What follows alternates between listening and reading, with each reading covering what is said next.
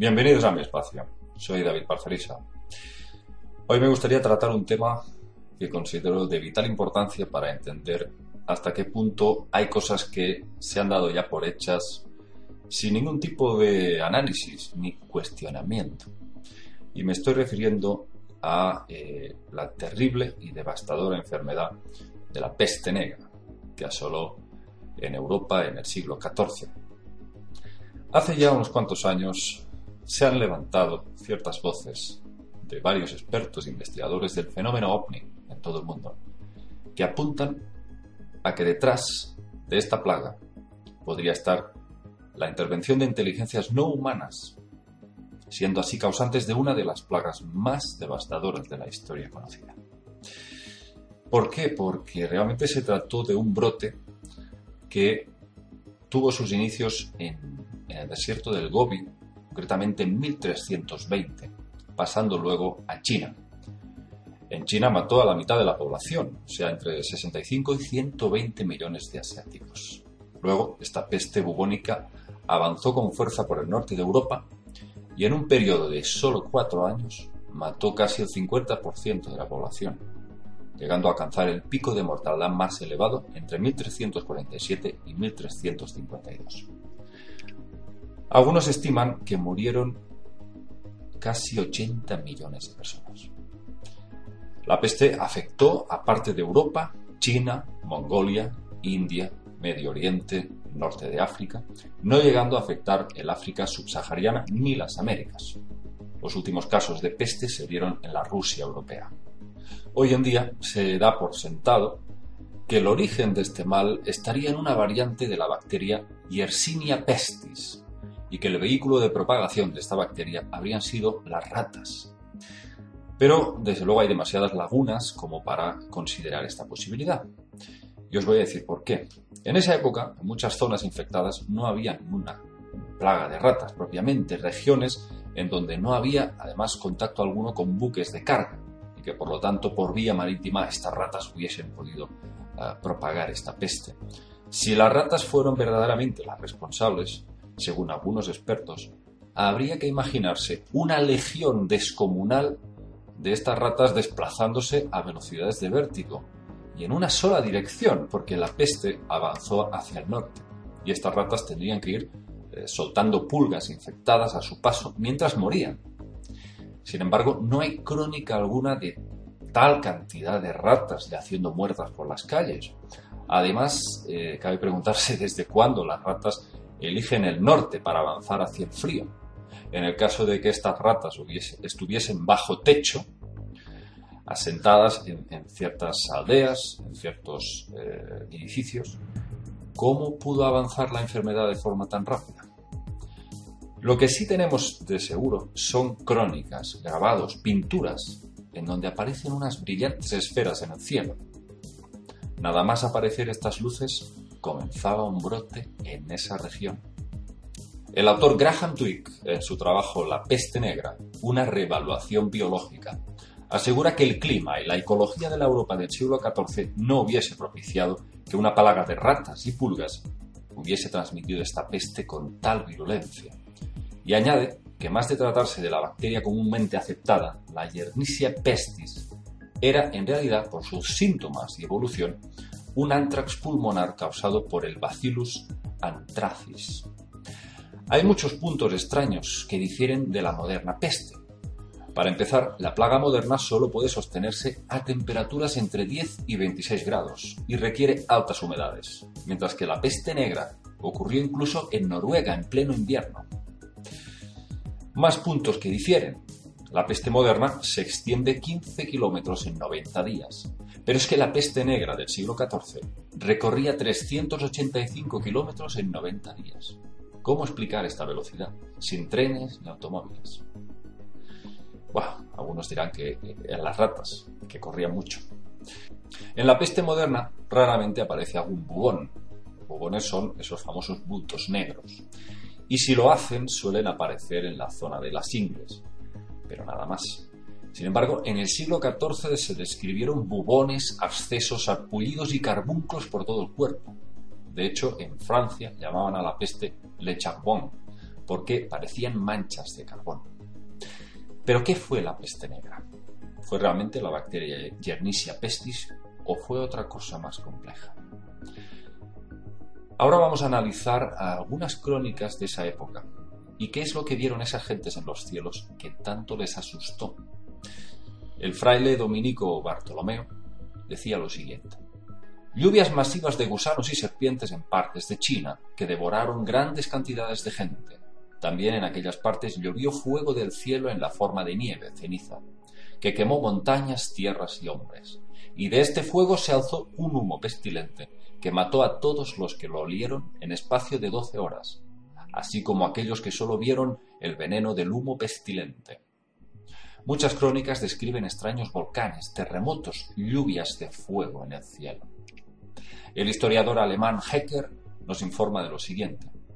En la isla de Chipre, la plaga del este ya había iniciado, cuando un terremoto sacudió los fundamentos de la isla, y fue acompañado por un huracán tan espantoso que sus habitantes huyeron alarmados. El mar se desbordó. Antes del terremoto, un viento pestilente esparció un olor tan venenoso que muchos, doblegados por él, cayeron de súbito y expiraron en terribles agonías. Y como en ese tiempo los eventos naturales eran transformados en milagros, se reportó que un meteoro de fuego, que descendió en la Tierra lejos en el este, había destruido todo dentro de una circunferencia de más de 100 leguas, infectando el aire a grandes distancias. ¿Se trataba realmente de meteoritos y cometas que de alguna forma expulsaban gases tóxicos, como muchos piensan, o se trata de algo más complejo? El autor William Bramley, famoso por su libro Los dioses del Edén, ya relacionaba a los Anunnaki reptilianos con unos seres también conocidos como los custodios, y que estos habrían sido los responsables de la propagación de la peste negra. William Bramley recogió crónicas de la época en donde aparecían luces en el cielo que diseminaban una especie de niebla de olor nauseabundo. A cabo de poco empezaban los primeros brotes infecciosos. Un informe recogido por Bramley decía lo siguiente. Entre los años 1298 y 1314 fueron vistos sobre Europa siete grandes cometas, uno de los cuales fue de una oscuridad impresionante. Un año antes del primer brote de la peste en el continente europeo, se informó de una columna de fuego sobre el palacio del Papa en Avignon, en Francia. Al principio del año fue observada una bola de fuego sobre París, y según se dice, esta permaneció visible a los observadores por mucho tiempo. Para la gente de Europa, esas visiones presagiaban la aparición de la peste y, en efecto, así sucedía. Bramley dice que en esa época cualquier cosa en el cielo era considerado un cometa. Pero veamos esta imagen. Esta imagen pertenece a un supuesto cometa visto en Arabia en 1479. Y dice la crónica que tiene la forma de un rayo de madera puntiagudo. Vamos, que si esto tiene pinta de cometa, hay crónicas más explícitas aún, escritos que contaban la aparición en las afueras de ciertas aldeas de unos extraños seres muy altos y vestidos de negro, que parecían propagar extraños gases. De hecho, a veces un minuto después de aparecer estas siluetas negras, empezaba el brote. Veamos un escrito del año 1682. En Brandenburgo, Alemania, aparecieron en 1559 unos hombres horribles, de los cuales fueron vistos primero unos quince y más tarde veinte. Los primeros tenían sus pequeñas cabezas colocadas por el lado posterior, y los otros tenían espantosas caras y llevaban largas guadañas con las que cortaban la avena, así que el crujido de las guadañas fuera oído a gran distancia. Pero la avena quedaba en pie. Cuando se les acercaban algunas personas, al verlos, se iban corriendo con sus segadoras.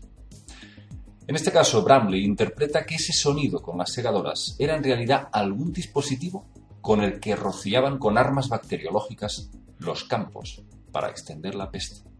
Y leemos más crónicas. En el año de Cristo de 1571 fue visto en Kremnitz, en los pueblos montañeses de Hungría, por el día de la ascensión en la tarde, una muy grande perturbación, la más grande de todas, cuando sobre Schusselsberg Allí apareció tanto jinete negro que prevalecía la opinión de que los turcos estaban haciendo una invasión secreta, pero quienes rápidamente desaparecieron otra vez, y llegado a este punto se desató una terrible peste en el vecindario, En todas las crónicas se dice lo mismo, como podéis observar. Seres de forma humanoide llamados hombres de negro o también demonios, que portaban escobas, guadañas o espadas con las que propagaban la peste.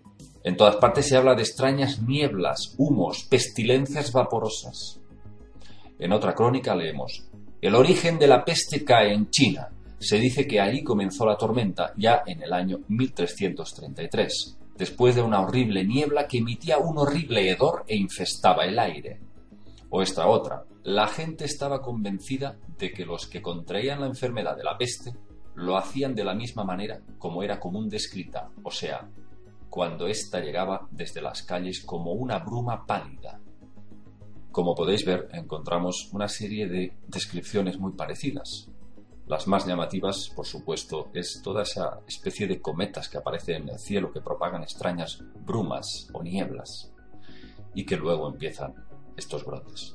Pero más significativo resulta, desde luego, estos extraños hombres de negro, estas siluetas altas y siniestras que suelen bordear las aldeas, alejados de la muchedumbre, y parecen esparcir estas extrañas pestes.